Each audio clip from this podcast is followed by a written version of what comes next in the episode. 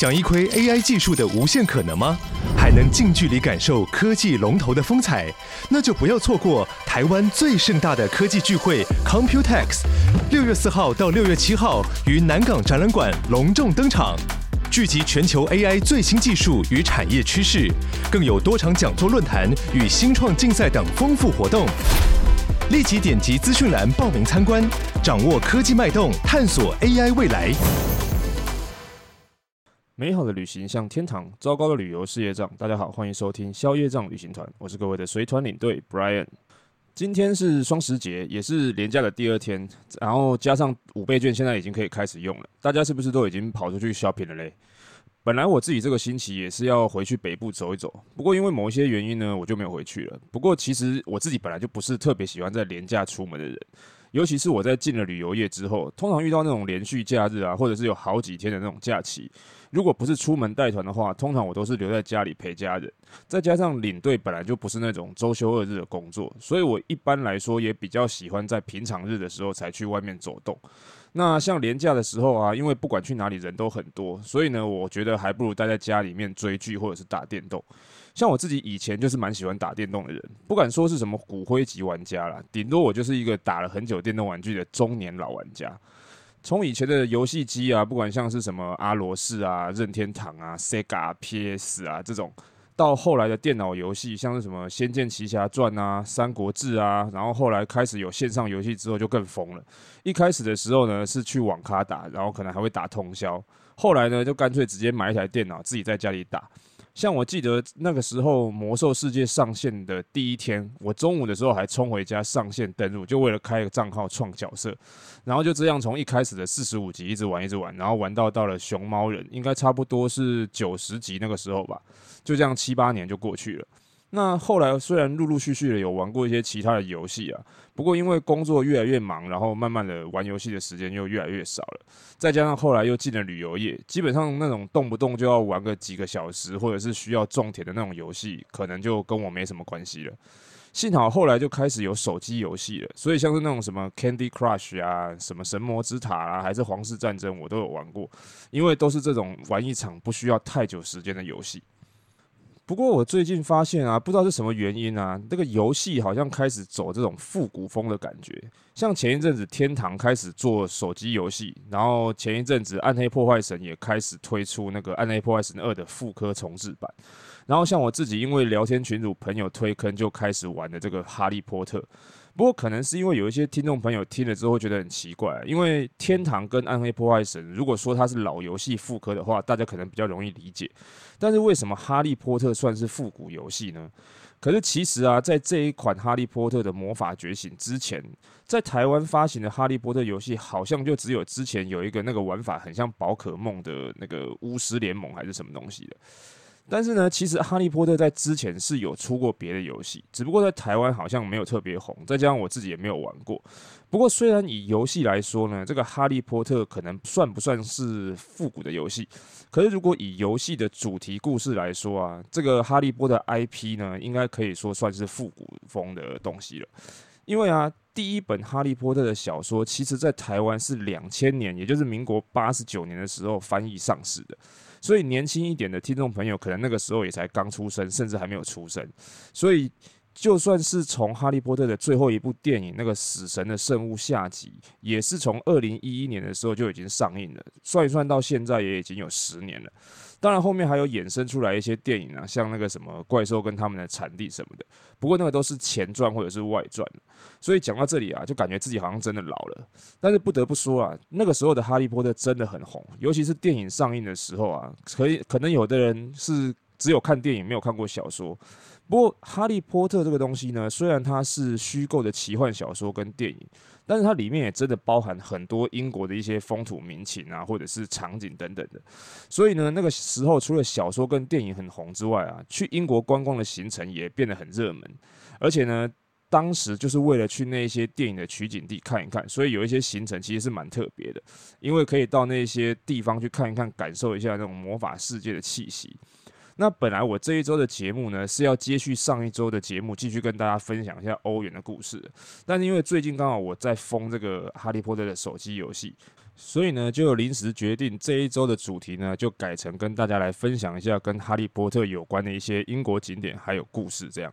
那这个哈利波特的故事啊，如果大家是有看小说或者你有看电影的话，就应该知道，其实故事的主角呢，哈利是因为失去父母呢，所以就寄住在他的亲戚家。后来呢，他收到魔法学校的入学通知之后，发现自己原来是一名巫师。然后呢，之后就进入了魔法世界，然后出现了一连串的冒险故事啊，等等的。那因为这个《哈利波特》的作者本身是英国人，所以他从小说主角的人物设定啊，甚至到电影的拍摄场景都非常的英国。像是如果大家有印象的话，这个哈利波特他是在十一岁的时候收到入学通知的。因为呢，在英国啊，他们的小学是从五岁到十一岁，跟我们台湾的制度不太一样。我们的小学是从六岁到十二岁，但是从中学开始的教育制度就不太一样了。因为我们呢是十二年国教，所以小学念完之后呢是三年高中，然后呃三年国中，然后三年高中。但是英国的中学是念五年或者是七年。前面三年呢是这个中学的基础教育，也就是必修的共同科目，然后在两年呢是所谓的分科教育。那这个时候呢，学生就可以依照自己的能力啊，或者是兴趣选择五个到十个的科目。所以在电影里面你会发现，那个妙丽啊，不是有用那个时光器去选修所有的科目，所以就是这个原因。那到这边呢，基基本上这个英国学生十六岁之前的义务教育到这边就结束了。所以呢，有的人中学是只念五年而已。那但是如果你是要念大学的话呢，就继续要再念两年的这个大学预备科目，所以加起来总共就是七年。所以为什么哈利波特的小说总共是有七集的原因，就是因为他在学校待了七年。那电影是有八集，因为他把第七集的小说拆开成了上下两部电影。但是呢，在翻拍电影的时候啊，因为这个作者 J.K. 罗琳啊，他坚持要原汁原味去呈现，所以你可以发现，这个电影虽然是由好莱坞的团队去制作的，但是里面大部分的主要演员几乎通通都是英国人或者是爱尔兰人，所以你在电影里面常常可以听到那种很多不同口音的英国腔，像他们常常就会习惯把那个蝴蝶音的那个 a 发成那个 r 的音，所以呢，像是 ask，那英国腔大家就会发成 ask。我们学美语发音的时候，常常发分不出来的那个 can 跟那个缩写的 cannot，如果是用英国腔就很好分辨，一个是 can，一个是 can't。但是这个口音的部分啊，我在想应该也是跟电影的选角条件有关系，因为在英国其实有这样的一个说法，就是说啊，这个英国人的阶级其实是烙印在这个舌头上的。这句话的意思就是说呢，英国人其实自己他是可以从你的口音听出来你的社会阶层高低，或者是你的出身的。就跟这个电影里面角色的头发颜色意思是差不多的，所以你会发现在故事里面啊，那个纯血巫师就是白金色头发的那个马粪，他才会这么瞧不起那个红头发的卫斯理一家。不过这个电影里面的演员的口音应该是天生的，但是他们的头发很多是另外染的，不不一定是天生的。那另外说到电影的话，还有一个蛮有趣的小故事。就就是因为那个哈利波特的电影很受欢迎，所以其实很多电影明星都想要参与他去扮演里面的角色，甚至不惜无偿来客串。但是因为他自己不是英国演员，所以有的时候就很难被安排角色去参演。但是呢，就算是英国演员，也是有很多没有机机会进入剧组的，像是什么裘德洛啊，还是什么科林法洛这些。所以那个时候有一种玩有一句玩笑话就是这样说，就是英国的演员就只有两种，一种就是演过哈利波特的，一另外一种就是没演过的。这从这句话呢，你就可以知道当时的哈利波特电影有多红。不过如果要提到这个哈利波特啊，我们就不得不提到他的作者 J.K. 罗琳。她曾经是一个又离婚，然后又失业，领着社会补助金的单亲妈妈，甚至还因为这些生活上遇到的挫折，一度还患有忧郁症。所以呢，她后来就待在英国苏格兰的这个爱丁堡，然后一边照顾女儿，一边去写作。谁都没有想到，几年之后，她竟然可以因为自己创作的这个小说《哈利波特》声名大噪，不但有钱可以过生活，自己的名字呢还能够进入富比士的那个富豪排行榜，而且呢还上了这个时代杂志的封面。那当她成名之后，哇，很多跟他有关的景点就跟着火红起来了。比如说呢，像是爱丁堡有一个叫做大象咖啡厅。那有的人说呢，他是在这里才写出《哈利波特》的。不过，据这个 J.K. 罗罗琳他本人的说法呢，是他虽然真的有在这家咖啡厅写过东西没有错，但是其实哈利波特的故事在那个之前就已经有了。不过呢，虽然是这样讲，但是呢，这个咖啡厅的上面还是有摆着这个 J.K. 罗琳的照片啊、签名啊等等的。那所以呢，也还是有很多的游客会来这边拍照。大家之后将来有机会去到苏格兰的爱丁堡的话，也可以来这家咖啡厅看一看，然后点一杯咖啡啊，或者是一一份英式早餐来坐一坐，看看有没有机会自己在脑子里面蹦出一些灵感什么的。那。不过呢，在这个咖啡厅的旁边呢，还有一个墓园，据说啊是这个 J.K. 罗琳想出这些故事里面一些角色的名称的地方。但是我自己是没有去过啦。不过其实这个墓园之所以原本会有名，是因为有一只叫做鲍比的狗。大家如果对这个故事有兴趣的话，可以去 Google 一下这个爱丁堡忠犬。那如果各位走出这个咖啡厅门口旁边，你就可以看到这只狗的铜像。那另外呢，在这个爱丁堡的这个街上呢，有一个很有名的。逛逛街购物的地方叫做王子街，在这个王子街一号呢，还有一间饭店叫做 Balmoral。那听说呢，这个 J.K. 罗琳是在这边写完他的《死神的圣物》最后一章的，所以后来呢，饭店就把他当时住的那个房间五百五十二号房啊，装潢成另外一间很特别的这个 J.K. 罗琳的套房。不过这个房价就很吓人，就是了。不过也没有关系，虽然你不一定有机会可以进去住这个饭店，但是饭店它本身也是一间很漂亮的百年五星饭店。而且这个王子街啊，本来它就是一个很好买、很好 shopping 的地方，所以你去苏格兰的时候，基本上你是一定不会错过的。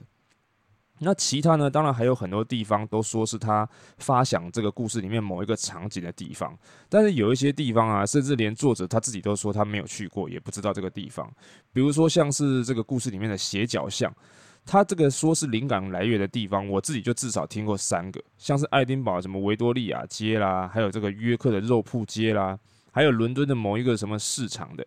但是这些都很多是很像。电影里面的这个斜角巷的样子，或者是有一些是影迷自己加油添醋说的，不一定是真的啦。不过呢，这个爱丁堡本来就是一个很漂亮的城市，就算这个本身不包含哈利波特的景点之外呢，它还是一个很值得去的地方。光是从这个爱丁堡的城堡一直到这个圣十字宫殿，然后中间的这一条这个 Royal Miles 皇家里大道，就足够让你拍照拍一整天了。那在这个英国啊，除了跟 J.K. 罗琳这个作者本身，还有这个小说灵感发想有关的景点之外啊，电影拍摄的取景地也是很多人去到英国会想要去的地方。比如说那个最有名的九又四分之三月台，就是在伦敦的这个国王十字车站。不过有趣的地方是呢，电影拍摄的国王十字车站其实拍摄的是它里面的月台，车站外观的部分，它拍的其实不是真正的国王十字车站，而是旁边有一个很漂亮的圣潘克拉斯车站。因为这个国王十字车站它的外观呢，跟这个维多利亚哥德式的圣潘克拉斯车站比起来，它真的是太朴素了。没有办法符合这个哈利波特电影的感觉，所以呢，这个剧组就决定用圣潘克拉斯车站的外观，然后搭配这个国王十字车站的内部月台的样子。那另外一个跟电影不太不太一样的地方是在这个国王十字车站里面，其实它第九跟第十的月台呢，它中间是没有连在一起的，只有铁轨而已。那所以当时剧组要拍摄的九又四分之三月台，事实上是在第四跟第五月台中间拍的，只不过呢，他们在拍电影的时候把月台的数字给换掉了。然后后来电影上映之后呢，就有很多影迷跑来车站朝圣，结果呢，反而去影响到那些要搭车的乘客，所以后来车站呢就干脆直接在车站侧面入口的地方另外设了一个九又四分之三月台，而且还有一台，嗯，应该说是半台，然后已经卡在这个墙壁里面的推车，然后这个推车上面呢还有一个猫头鹰的笼子，为的呢就是专门让游客来拍照，而且旁边刚好还有一间哈利波特的纪念品店。不过这个推车其实是纪念品店在保管的，所以如果你是在非营业时间去的时候呢，有可能会看不到推车，只能看到那个九又四分之三月台的牌子。但是这个时候的好处就是你不用排队，也不会有什么人。但是相反的，如果你是在营业时间去的话呢，可能就会需要排队。但是好处就是呢，他们纪念品店的店员呢会帮你拍照，而且还会借你围巾，然后用手拉起来，让你拍起来很像是正要冲进月台的样子。其实也是蛮不错的啦。那另外在伦敦周边还有另外一个很有名的景点，那它同时也是电影取景的地方，就是这个牛津大学。不过它虽然叫做大学，但是你去到这边的时候，你会发现跟我们台湾印象中的大学不太一样。它的校区基本上是跟城市结合在一起的，所以你在这里的时候一边逛，你会看到学院，你也会看到很多的商店啊，还有餐厅啊，卖东西的之类的。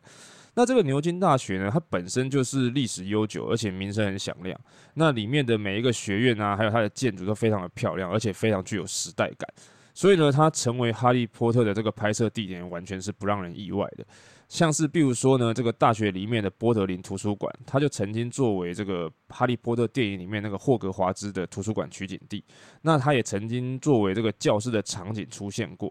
不过，这个百年的图书馆呢，它的里面的藏书本身有非常丰富，而且据说啊，这个里面的木头书架让它看起来就很有那种魔法学校的感觉。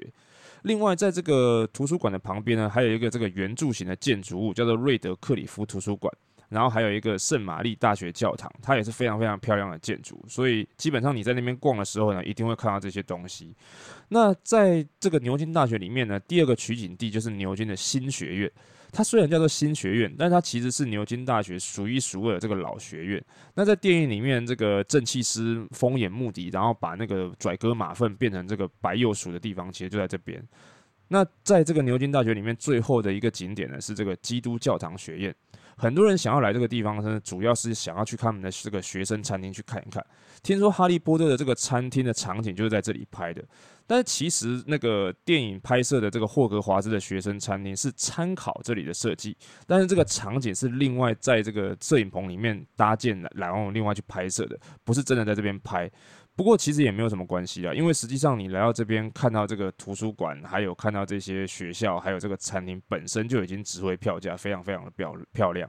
所以呢，如果大家有机会来到英国，然后去参观这个牛津大学的话，如果你有时间，一定要另外去付费，然后参观这些参加这个导览，然后去看看这些学校还有图书馆内部的样子。那当然，除了伦敦周边之外，英国还有很多哈利波特的拍摄取景地啊。比如说，大家应该很有印象，就是哈利波特他在九又四分之三月台搭乘这个霍格华兹特快车，然后开往魔法学校的路上，这台车呢，然后在这个山谷里面有经过一条弯曲的桥，很漂亮的那个地方，然后最后呢，就会开到霍格华兹的终点站火米村。那在电影里面出现的这条桥呢，它其实是一个实际存在的桥，只是呢，它的位置是在苏格兰的格兰芬兰，但是呢，这个终点站火米村呢，却是在英格兰的这个 g o s l a n d。不过比较可惜的地方是，这两个景点还有很多其他的拍摄地点呢，比如说像是电影里面学习飞天扫帚怎么用的这个阿尼克城堡，还有呢，去当做这个魔法学校的走廊还有中庭的拍摄地点的这个杜伦大教堂。还有很多其他的城堡或者是教堂，可能呢都必须要是自由行，而且你要对哈利波特非常有爱的话，你才有可能会去到这些地方。基本上如果是跟团的话，可能就比较难了，除非这个团是专门为了哈利波特迷而办的。所以呢，这些地方连我自己都没有去过，所以呢就没有办法跟大家很详细的去分享这些景点。那也欢迎如果有自己去过的朋友呢，可以跟我分享你去过这些景点的经验。那以上呢，就是今天插播分享给各位这些关于哈利波特有关的这个故事还有景点。其实啊，就算没有哈利波特，其实英国也还是一个非常漂亮、很适合拍照的一个地方。不管是英格兰或者是苏格兰，都很值得去看看。不过至于它的食物嘛，嗯，这个改天有机会再跟大家分享好了。那今天分享的内容呢，希望大家也会喜欢。那上个星期呢，我们有一位听众朋友，这个东哥留言，然后他说主持人好帅，然后他就写说他词穷了。我应该说这个是属于脑残粉的系列呢，还是你根本就是在敷衍我？罚你去抖抖那两杯咖啡吧。不过呢，讲是这么讲了，还是感谢你的五星留言。那我们今天的节目呢，就先到这边，我要继续组队去打这个竞技森林了。消业障旅行团，我们就下周见喽，拜拜。